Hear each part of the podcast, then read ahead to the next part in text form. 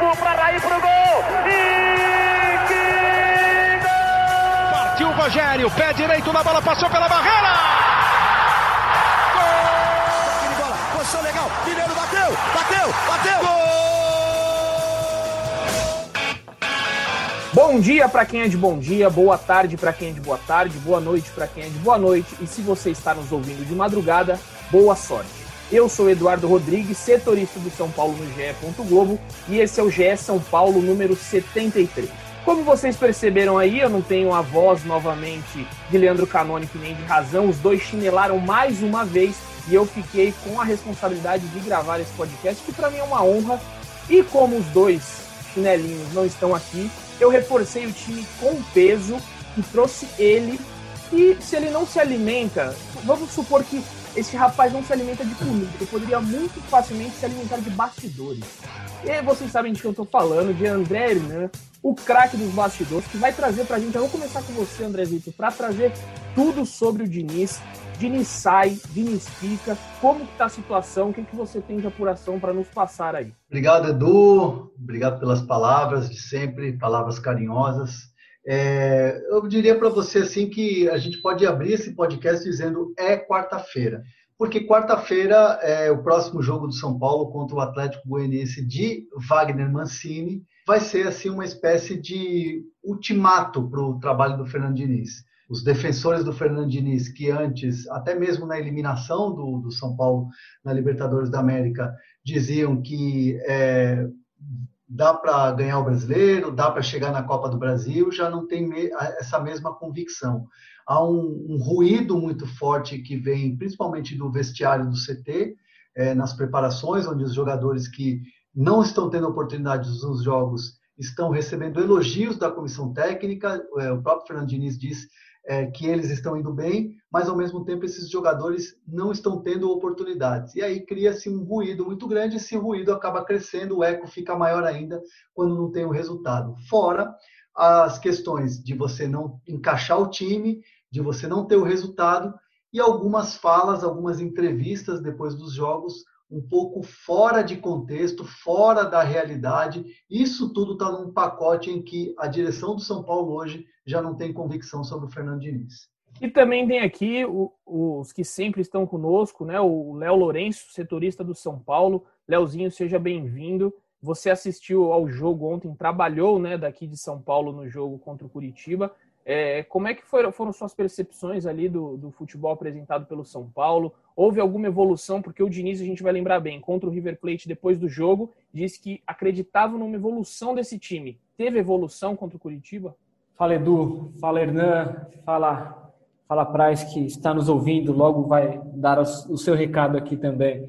É, Edu, não, o jogo ontem, o que mais me chamou a atenção no jogo foi que depois de uma eliminação tão frustrante, para usar uma palavra menos dura, depois de uma eliminação tão frustrante na Libertadores como foi a do São Paulo, que caiu na fase de grupos com uma rodada de antecedência, você imaginava que os jogadores pelo, men pelo menos demonstrariam reação no jogo seguinte ali. É, ainda mais um jogo contra o Coritiba, que é um time que está brigando contra o rebaixamento, é o pior ataque do campeonato. É, o Coritiba começa vencendo, abre o placar com cinco minutos, numa falha bizarra do Juan Fran. E aí tem uma, tem uma observação que é feita pela Nádia Mawad, a repórter que estava em campo ontem, em que ela diz que o, o, o, diagnóstico do Diniz no começo do jogo é de que os jogadores não estavam ligados. É, eu não sei como, como fazer jogadores ficarem ligados depois de uma, de uma eliminação tão dura como essa. O que, o que mais é preciso para que esses jogadores entrem em campos ligados, sabe?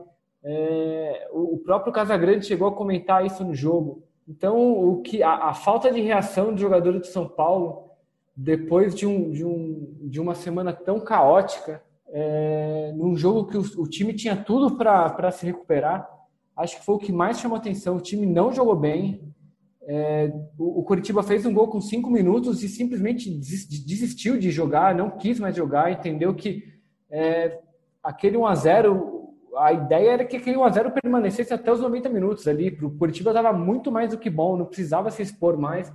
Se fechou no, na defesa, se trancou ali dentro da área e ficou esperando o São Paulo levantar bolas na área, como o São Paulo fez durante quase todo o jogo. São Paulo só empatou porque uma cobrança de falta do Daniel Alves, do, bico da área ali, acabou batendo na mão do jogador do Curitiba na barreira, dentro da área. O juiz deu pênalti corretamente e o Reinaldo converteu. É, e depois disso, o, o, o, São Paulo ainda teve mais 20 minutos para tentar virar o jogo e não conseguiu, porque a, o modo de jogo do São Paulo permaneceu ali. É, bola na área, o Reinaldo levantando bolas na área, o, o Juan Fran errando muito, o São Paulo só jogando pelos lados. Nenhuma, nenhuma evolução do, do que a gente viu nos últimos jogos. O São Paulo que não vence as sete partidas. E o Diniz, é, como diz o, como contou o Hernan, está por um fio o que, para a gente que, que acompanha São Paulo há algum tempo, já surpreende, né? Porque em condições normais o Diniz não teria durado tanto tempo no clube. Um clube que se especializou em triturar treinadores aí com pouco tempo. Mas está aí, até hoje é, os resultados não são bons e, ao que tudo indica, quarta-feira é de fato a última chance dele no São Paulo. É, é, essa falta de, de, de vontade desse time é algo que a gente já comenta nesse podcast aqui há quanto tempo já escrevi um texto também, uma, uma opinião uma vez lá atrás, no jogo contra o River Plate no Morumbi, que esse time não tem é, espírito de. não tem espírito de Libertadores, não tem espírito algum para ganhar nada. E a gente vai lembrar que no sábado saiu do CT da Barra Funda sob protesto. Então, os jogadores tinham que estar mais ligados. E colocando aqui na nossa conversa, por último, mas não menos importante, Felipe Ruiz, o Praz, que também acompanha o jogo, tem sempre umas análises fortes. E o que você sabe também de bastidor para seja bem-vindo. Conte para nós aí o que você tem de informação e de opinião. Grande, Edu. Sempre uma satisfação estar aqui. Abraço para você, para o Léo, para o André e para todo mundo que escuta o, o, podcast. Vamos primeiro começar pelo, pelo jogo. É, o Léo, muito precisamente, falou sobre a parte anímica, sobre como o São Paulo não demonstrou vontade, e é uma verdade. Para um time que está sendo cobrado, é, era esperada muito, uma reação muito mais forte. Dentro de campo, o Léo falou sobre, sobre as análises de quem estava na transmissão. Eu gostei muito do, de uma do Ricardinho quando ele fala que o São Paulo não tinha profundidade. São Paulo jogava com o Reinaldo espetado de um lado e com o Juan Fran espetado do outro. Só que quando você não tem pontas, você não tem atacantes rápidos, esses laterais ficam isolados. Então o São Paulo não conseguia criar pela pelas pontas. O São Paulo viveu de cruzamentos na área, foram mais de 40 chuveirinhos daquele é, que nem chegam na linha de fundo. O, o, Wilson fez uma defesa durante o jogo, que foi no, chute de Daniel Alves, então uma única defesa difícil, no chute de fora da área ainda. O São Paulo trocou 634 passes contra 172 do Curitiba. Você olha os números, você fala, foi um domínio. Só que foi um domínio que não foi revertido em chances claras de gol. São Paulo não, não teve é, oportunidade de vencer o tempo inteiro, como muita gente defendia o trabalho de Diniz puxando por esse ponto. Então, assim, dentro de campo, São Paulo ficou devendo. Finalizou muito mais, chutou 18 vezes a gol contra só três do Curitiba. Curitiba, que o Léo falou bem, entrou para arrumar um gol, conseguiu logo no começo e estava bom. E o Curitiba não fez mais nada o jogo inteiro e o São Paulo não conseguiu criar contra o time que se propôs a defender com os 10 atrás da linha da bola o tempo inteiro. Então, acho que há muitas corrigir dentro de campo. Sobre os bastidores, Edu. São Paulo treinou já pela manhã nessa segunda-feira, né? Teve uma conversa antes do treino, é, o pessoal da diretoria de futebol, o Raí, convers, eles conversaram com o Diniz, Raí, Pássaro. É, o São Paulo deve ter mudança já para o próximo jogo. É, e isso que a gente está batendo no podcast há muito tempo, a parte do ânimo deve ser o fundamental para essas mudanças. Como o Hernan falou muito bem, jogadores que têm entrado, demonstrado vontade, é, os garotos, é, Toró tem demonstrado vontade, Brenner tem demonstrado vontade, o Trellis, quando entra, tem demonstrado vontade, o Luan, que nem tem entrado, mas muita gente elogia nos treinos. Esses jogadores devem começar a ganhar oportunidade a partir de quarta, não sei quantos, ainda acho que talvez nem seja definido. Mas o São Paulo deve, deve mudar o time e muito buscando um ânimo novo, Edu. É, complementando também a sua informação da reunião, também tive essa informação e o que me passaram é que tiveram alguns ajustes necessários, avaliações e reflexões. Essas foram as palavras que me passaram que teve essa reunião teve esse embasamento, né, de ter uma reflexão. Mas assim, quanto tempo a gente já vem falando aqui que já está rolando essas reflexões? Teve reunião depois da derrota para o River, teve teve é, reunião de novo agora. E aproveitando, já pergunto para o Hernan pelo que você tem sentido, André, você acha que contra o Atlético Goianiense o empate fica insustentável, insustentável a situação? Insustentável. É... há uma ala que até defendia a saída dele ou, é, na segunda-feira, né? A gente está gravando aqui o podcast na segunda, que já queria que né, na segunda-feira fizesse essa reunião antes do treino e definir. É, só que assim, é, quando a, a, a, diretoria conversa sobre essa questão, e não, não foram poucas as conversas, já são várias, desde que ele está pressionado no cargo, é, a direção se questiona, mas quem vai assumir o São Paulo nesse momento? Qual seria o treinador que pegaria o São Paulo faltando três meses para o fim de um mandato, no meio de um campeonato, sem saber se o próximo presidente gostaria de tê-lo ou não à frente do time? É, é, é, uma, é um final de gestão melancólico, né? O São Paulo vive essa incerteza e o São Paulo também, de certa forma, a direção, ao manter o Fernando Diniz e, e prolongar esse sofrimento, que é um sofrimento muito maior para o torcedor, também se blinda de algumas críticas. Porque eu entendo que a partir do momento que você tira o treinador Fernando Diniz que é bancado por uma diretoria de futebol desde o vexame do Campeonato Paulista, desde o ano passado, quando já não fez bons jogos, essa diretoria não tem mais clima para ficar no clube. E essa diretoria é o Raí. Então, internamente, há uma crítica muito grande ao trabalho do Raí, que banca o Fernando Diniz e há, há, há, uma ideia também de que se o Fernando Diniz, de repente, sair do time na próxima quarta-feira, deixar o comando do São Paulo, é, o Raí teria que também sair junto, teria que pedir demissão e aí deixar o São Paulo é, a esse verdadeiro Deus dará nesses próximos dois, três meses aí até a chegada do novo presidente. Mas é uma situação muito, muito, muito delicada, muito difícil e no meio de tudo isso você tem um presidente que está se recuperando em casa que teve Covid-19, o presidente Leco. Então, é uma, é uma situação é, muito, muito estranha, muito difícil, até assim da gente entender mesmo, mas, de fato, quarta-feira é, uma, é, uma, é um dia é, que vai ser decisivo. Se não tiver o resultado, um empate até já vai ter uma enxurrada de críticas e vai ser difícil segurar. Em cima disso, né, André, rapidinho, é, um, um, ponto que eu ouvi bastante de pessoas do São Paulo é mata-mata. O São Paulo tem duas competições que olha com, com carinho agora, Copa do Brasil e Sul-Americana. Porque, sendo bem honesto, o São Paulo não vai ser campeão brasileiro, tem times melhores que o São Paulo, com trabalhos é, é, em andamento melhores que o do São Paulo. Então, assim, o São Paulo vê com carinho essas duas competições. O Diniz não é visto como nome ideal para essas competições, por perfil, por forma de trabalhar. Então, isso pode pesar em algum momento. É, tô, com, tô com o André, acho que quarta-feira é, é o jogo para o Diniz, uma, acho que uma vitória com boa atuação dá, dá uma sobrevida. Um empate e, ou derrota pode, pode significar o fim do, do período dele no São Paulo. É que a gente estava tava batendo papo com o Hernan hoje cedo, né? É, esse dia seguinte da demissão do Diniz é um problema muito mais complexo para o São Paulo do que o de uma demissão de treinador de futebol, né? O São Paulo não vai simplesmente demitir um treinador e buscar outro. O São Paulo tem uma série de outras questões que vão influenciar essas decisões. É, como o Hernan lembrou, o São Paulo está num período de eleição, já tem as chapas formadas, nenhuma das duas chapas conta com o apoio do presidente Leco, então é possível prever que qualquer uma dessas chapas que vença a eleição, elas provavelmente não vão querer ficar com o treinador que o Leco contratar para substituir o Diniz. É, há uma, o fantasma de Rogério Ceni também. É, eu ouvi de, uma pessoa hoje que, olha, não conte com essa história de que o Rogério Ceni será uma chegada automática, não é tão simples assim. Mas todo mundo sabe que o torcedor quer a volta do Rogério Ceni, que, que é uma volta que é barrada porque ele é desafeto do Leco hoje mas que com o novo presidente isso facilitaria muito essa volta dele, né?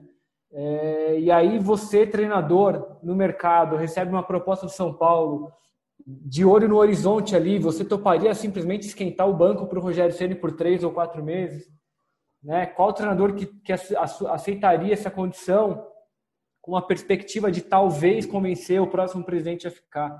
É, e por outro lado, o Leco mandaria o, Diniz embora para botar um interino no banco, sendo que ainda tem a Copa do Brasil. Você vai buscar o treinador do Sub-20, por exemplo, para treinar o time nesse final de mandato que já tem uma série de, de marcas ruins. Você vai deixar essa última imagem de entregar o time com o treinador interino no banco. Então acho que o, o Diniz ele ganha uma sobrevida por causa desse, ganhou, né, uma sobrevida por causa de todas essas questões. É, acho que, que que está num, tá num ponto de não retorno quase. É, acho que a última chance dele, dele mesmo é na, é na quarta-feira. É, que aí mesmo esses argumentos caem e aí não há outra, outra opção a não ser trocar. Mas o São Paulo, essa troca de treinador não é tão simples quanto a gente costuma ver em time de futebol. Ali. O, Edu, só uma questão que vocês estão falando do Rogério, evidentemente a, a, a, torcida do São Paulo sente essa necessidade de, a, da volta do Rogério por tudo que ele representa e pelo trabalho espetacular que ele faz no Fortaleza, né? Só que quando você tem dois candidatos, o Natel e o Casares, que falam em suas propostas de governo é, para o São Paulo, que é, são dois, são dois é, presidenciáveis que conversam com o Rogério, que têm boa entrada com o Rogério.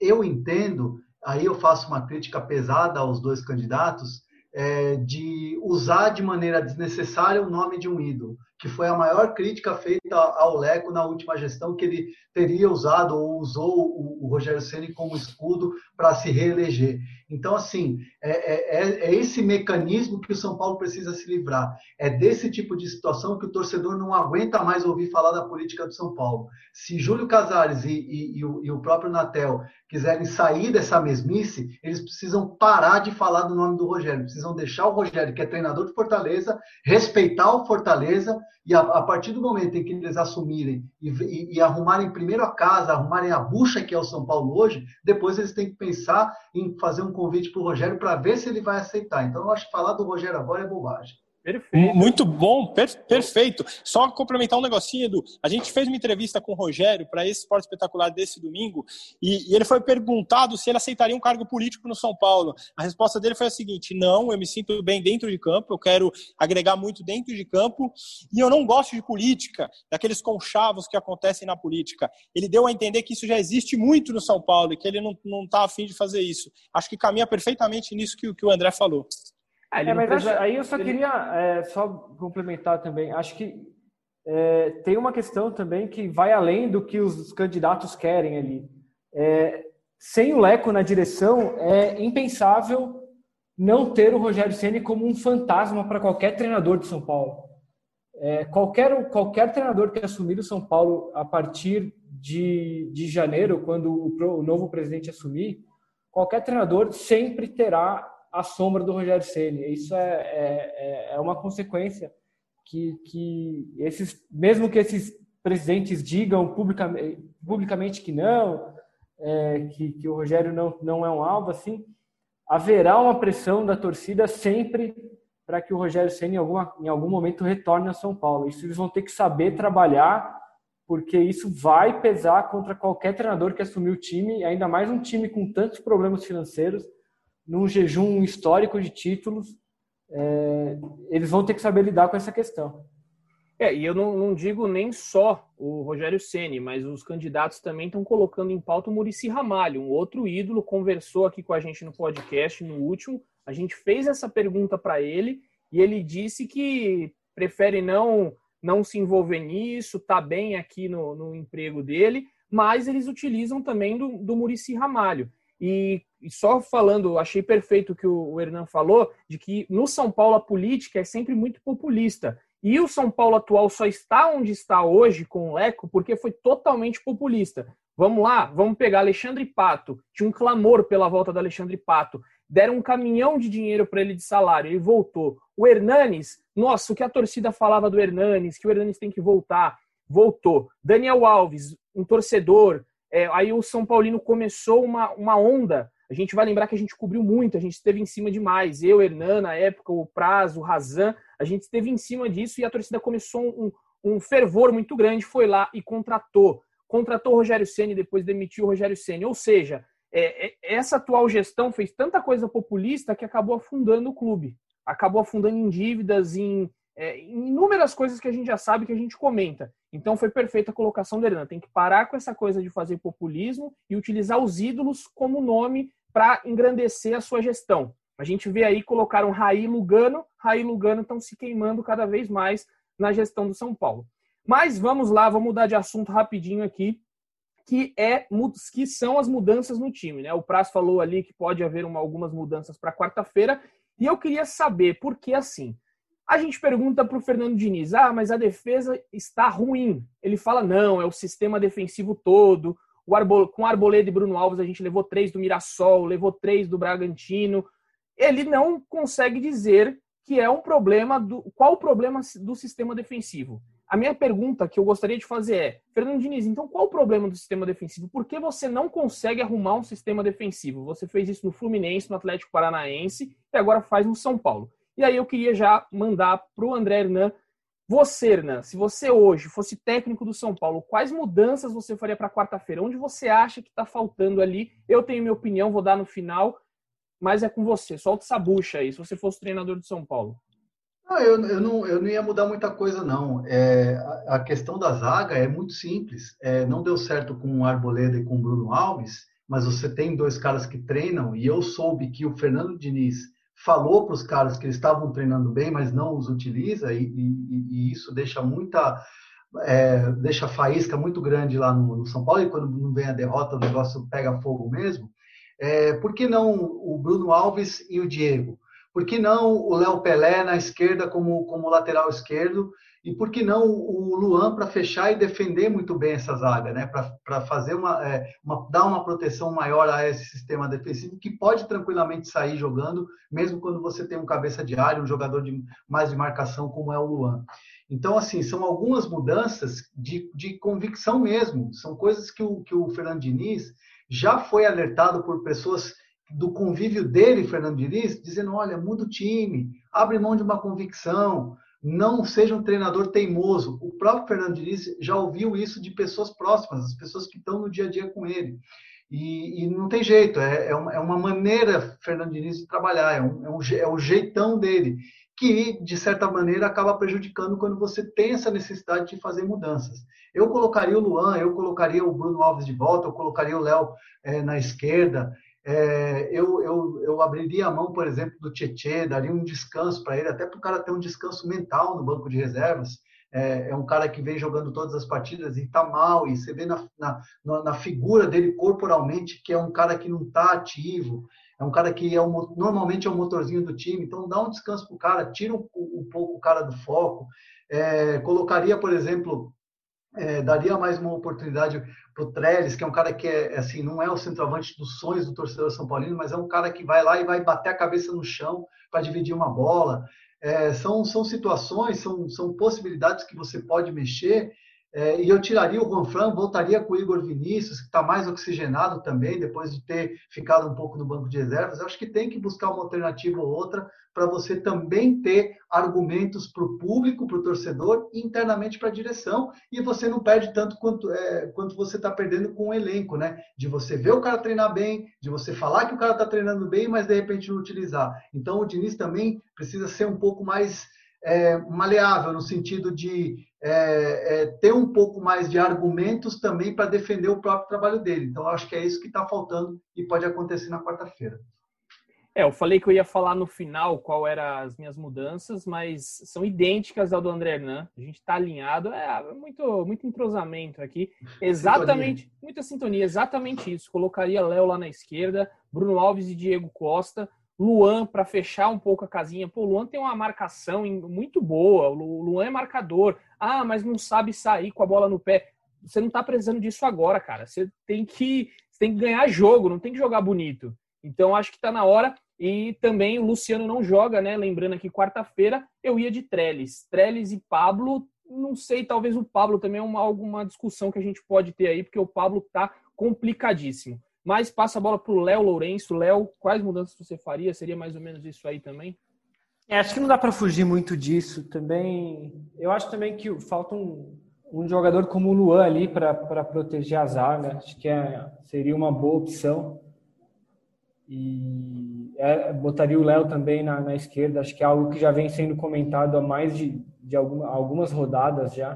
A gente fez uma matéria no sábado mostrando que o, o São Paulo fez mudanças radicais na defesa exatamente 12 jogos atrás, é, quando enfrentou o esporte em Pernambuco, que foi quando o Léo e o Diego Costa entraram no time. No time foi uma surpresa para todo mundo, um garoto que tinha jogado pouquíssimas vezes e um lateral esquerdo improvisado.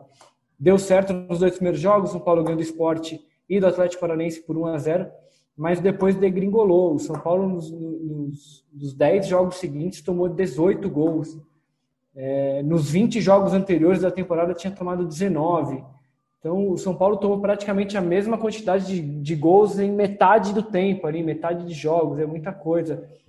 Essa média de 1,8 por jogo, de gol tomado por jogo, é idêntica à do Bahia, que tem a pior defesa do Campeonato Brasileiro só não é pior do que a do Goiás, que é o lanterna da competição, que tomou menos gols, mas também fez menos jogos por causa das mudanças na tabela ali. Então o Diniz precisa entender que não está funcionando e não adianta insistir.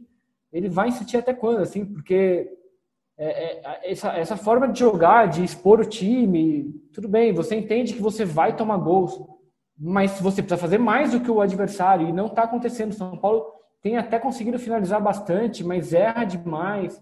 É, aposta em, em, chuveirinhos, como foi nessa última semana. Então, o, o Diniz precisa entender que não funcionou. Não adianta ficar insistindo, dando murro em ponta de faca também. Praz, com você. Gostei da, das análises dos amigos. Eu, eu, tinha, eu tinha curiosidade para ver uma seguinte situação no São Paulo. O Diego jogando na, na, na função dele. É, a gente lembra que ele foi campeão da Copinha jogando de volante, era o a taça daquele, daquele São Paulo campeão contra o para ver. Pelo seguinte, o Diniz ele já falou internamente ali com algumas pessoas que ele considera que o Luan não tem um passe vertical, não te oferece aquele passe é, de 10, de 15 metros que às vezes o volante tem que ter para quebrar linhas. O Diego já tem um pouco mais, já é um jogador passador. Tanto que quando ele atua na zaga pela direita, ele tem uma saída interessante, ele tem aquele passe mais na vertical. É uma, é uma situação que eu queria ver, o Diego jogando na dele. Você perguntou das mudanças, essa seria uma delas. Na esquerda, eu acho que realmente o, o Reinaldo até se perde um pouco na parte de cabeça, é, é, no temperamento. Eu acho que o Léo poderia ser testado por ali. Bruno Alves é o zagueiro mais regular dos que o São Paulo tem no elenco, aquele zagueiro que a gente sabe que não vai falhar, aquele zagueiro constante, eu acho que, que tem que voltar. E você falou da forma que o São Paulo toma gols, que seria a sua pergunta para o Fernando Diniz. É, eu acho que tem dois problemas muito graves. A bola aérea, o, o próprio Murici falou com, comigo ali que São Paulo não tem uma bola aérea forte. Acho que muito pela altura dos zagueiros. Diego e Léo são dois jogadores mais baixos. Eu acho que quando você escala dois zagueiros mais baixos, tá no pacote que você não vai não vai ser tão bom no jogo aéreo. Acho que como São Paulo tomou muito gol, muitos gols assim, Galhardo no jogo contra o Internacional fez. Se a gente lembrar no retrospecto agora recente, LDU teve gol de, de, de jogada aérea. Então acho que é um problema se consertar para agora a, a, jogada aérea. E a outra é a transição. E aí entra no que o, no que o Hernan falou do Tietê. O meio de campo do São Paulo, quando o time perde a bola, demora muito para recompor. Acho que precisa de uma oxigenada ali também, de jogadores mais rápidos. Então, acho que esses dois problemas precisam ser consertados para ontem, Edu. Bola aérea e a recomposição quando o São Paulo perde a bola.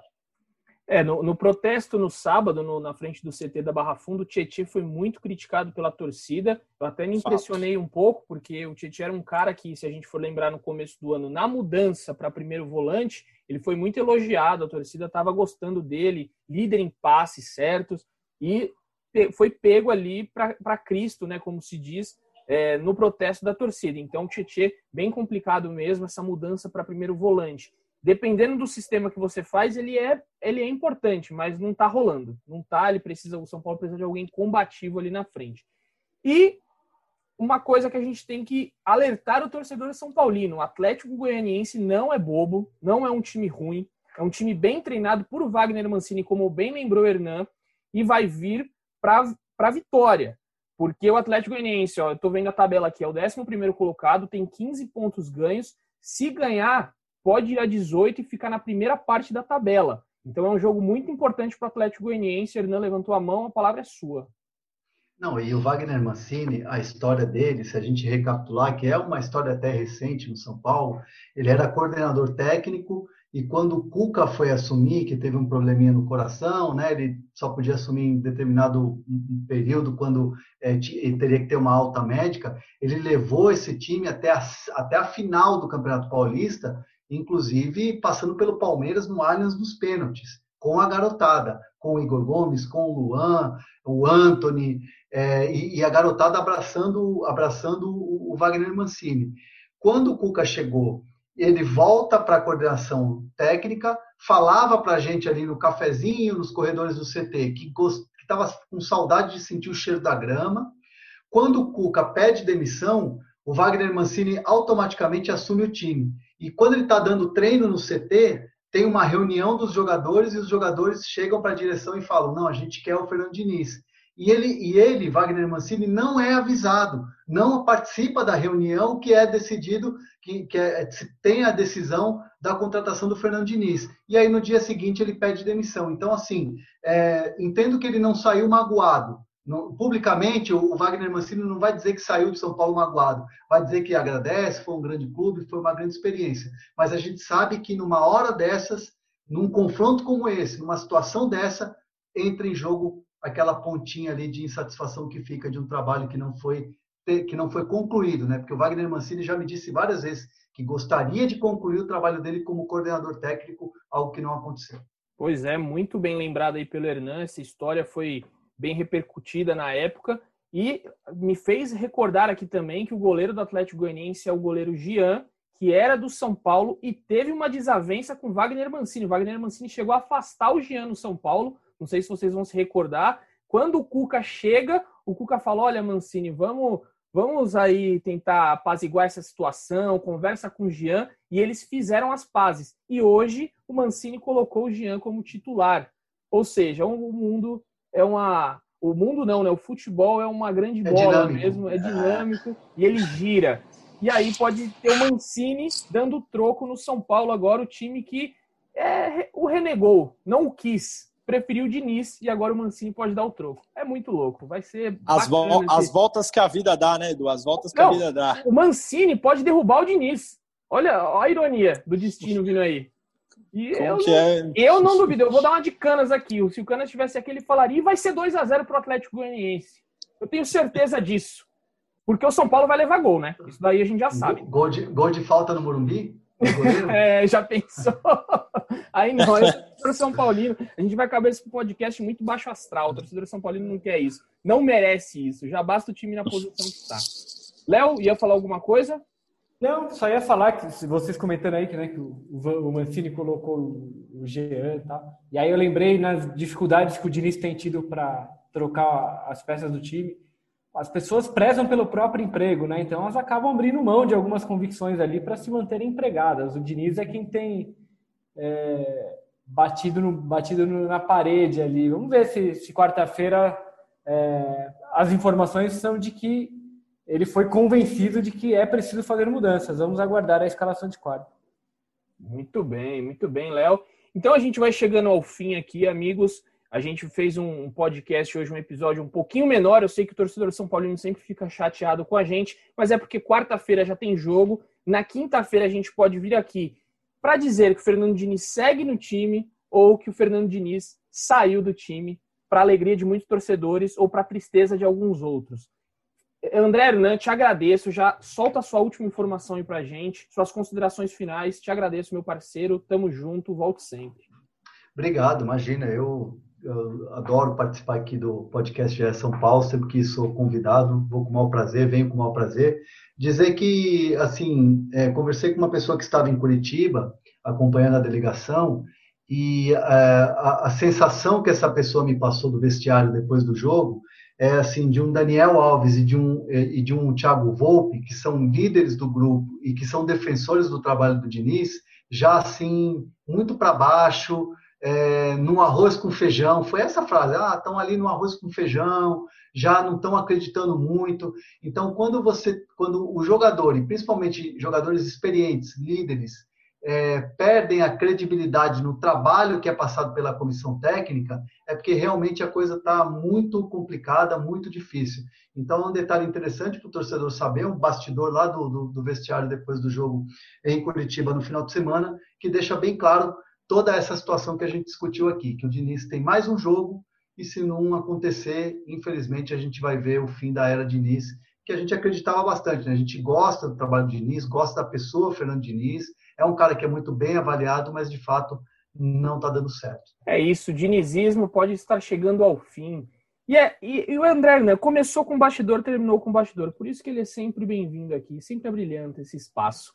Leonardo Lourenço, o nosso repórter mais com, com cara de, de jovem, mas uma alma não tão jovem assim.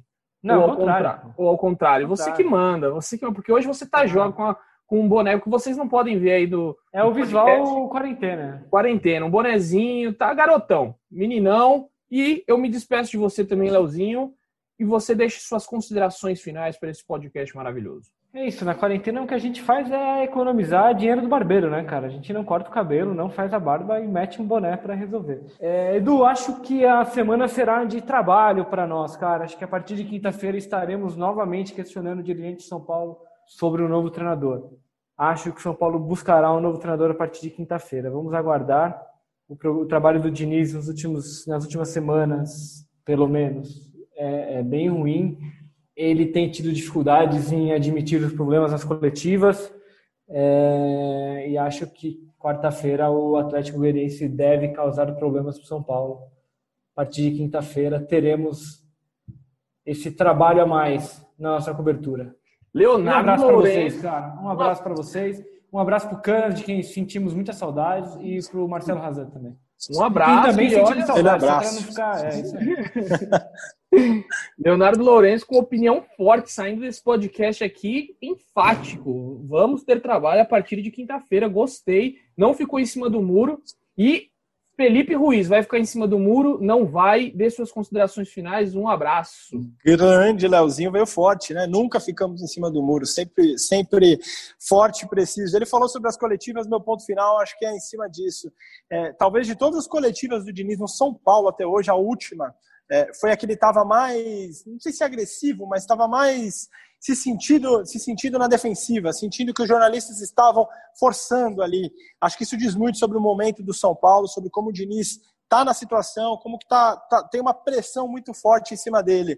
Acho que quinta a gente vai ter trabalho, independente de uma vitória. Acho que mais do que a vitória, o São Paulo tem que jogar bem. O São Paulo tem que atuar como atuou naqueles 30 minutos contra o Atlético, como fez em alguns momentos na temporada, mas oscila demais, não consegue manter isso. Então, acho que mais importante do que a vitória será a atuação, como que o São Paulo vai jogar e vai se portar contra o Atlético Goianiense no Morumbi. E te lembra que depois tem o Palmeiras na sequência, na Arena, local que o São Paulo nunca ganhou, e ainda tem o um confronto com o Ceni. Falamos muito de destino nesse, nesse podcast. Quis o destino que o São Paulo enfrentasse, enfrentasse Rogério Ceni no mata-mata da Copa do Brasil. Então, acho que há muito trabalho pela frente, como bem disse Léo Lourenço. Muito bem, Felipe Ruiz trouxe aí a agenda do tricolor nos próximos, nas próximas semanas, que vai ser de muito trabalho, vai ser de muito trabalho para o São Paulo e para nós, porque tem muita coisa que pode acontecer. E eu me despeço aqui também de vocês com um recadinho rápido de que o Brasileirão Sub-20 está rolando no Sport TV, sempre tem jogos do São Paulo. São Paulo perdeu na última rodada para o Fluminense por 1 a 0 no domingo e hoje ocupa a sexta colocação com 7 pontos. Então você que curte aí a base do São Paulo, que sempre está revelando muitos garotos, a gente sempre está transmitindo no Sport TV.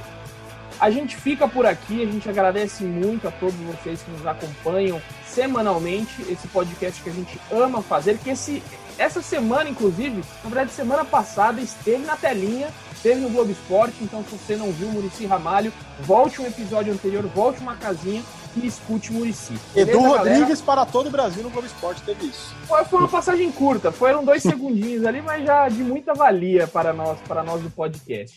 Beleza, galera? Agradeço a todos vocês. Como diz Leandro Canônico, um beijo no coração, um abraço na alma de cada um de vocês.